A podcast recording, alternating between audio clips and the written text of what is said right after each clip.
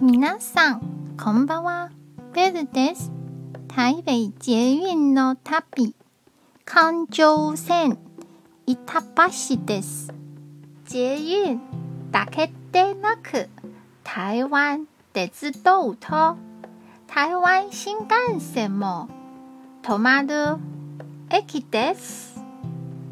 駅の近くには多くの庶民的なグルメが集まります。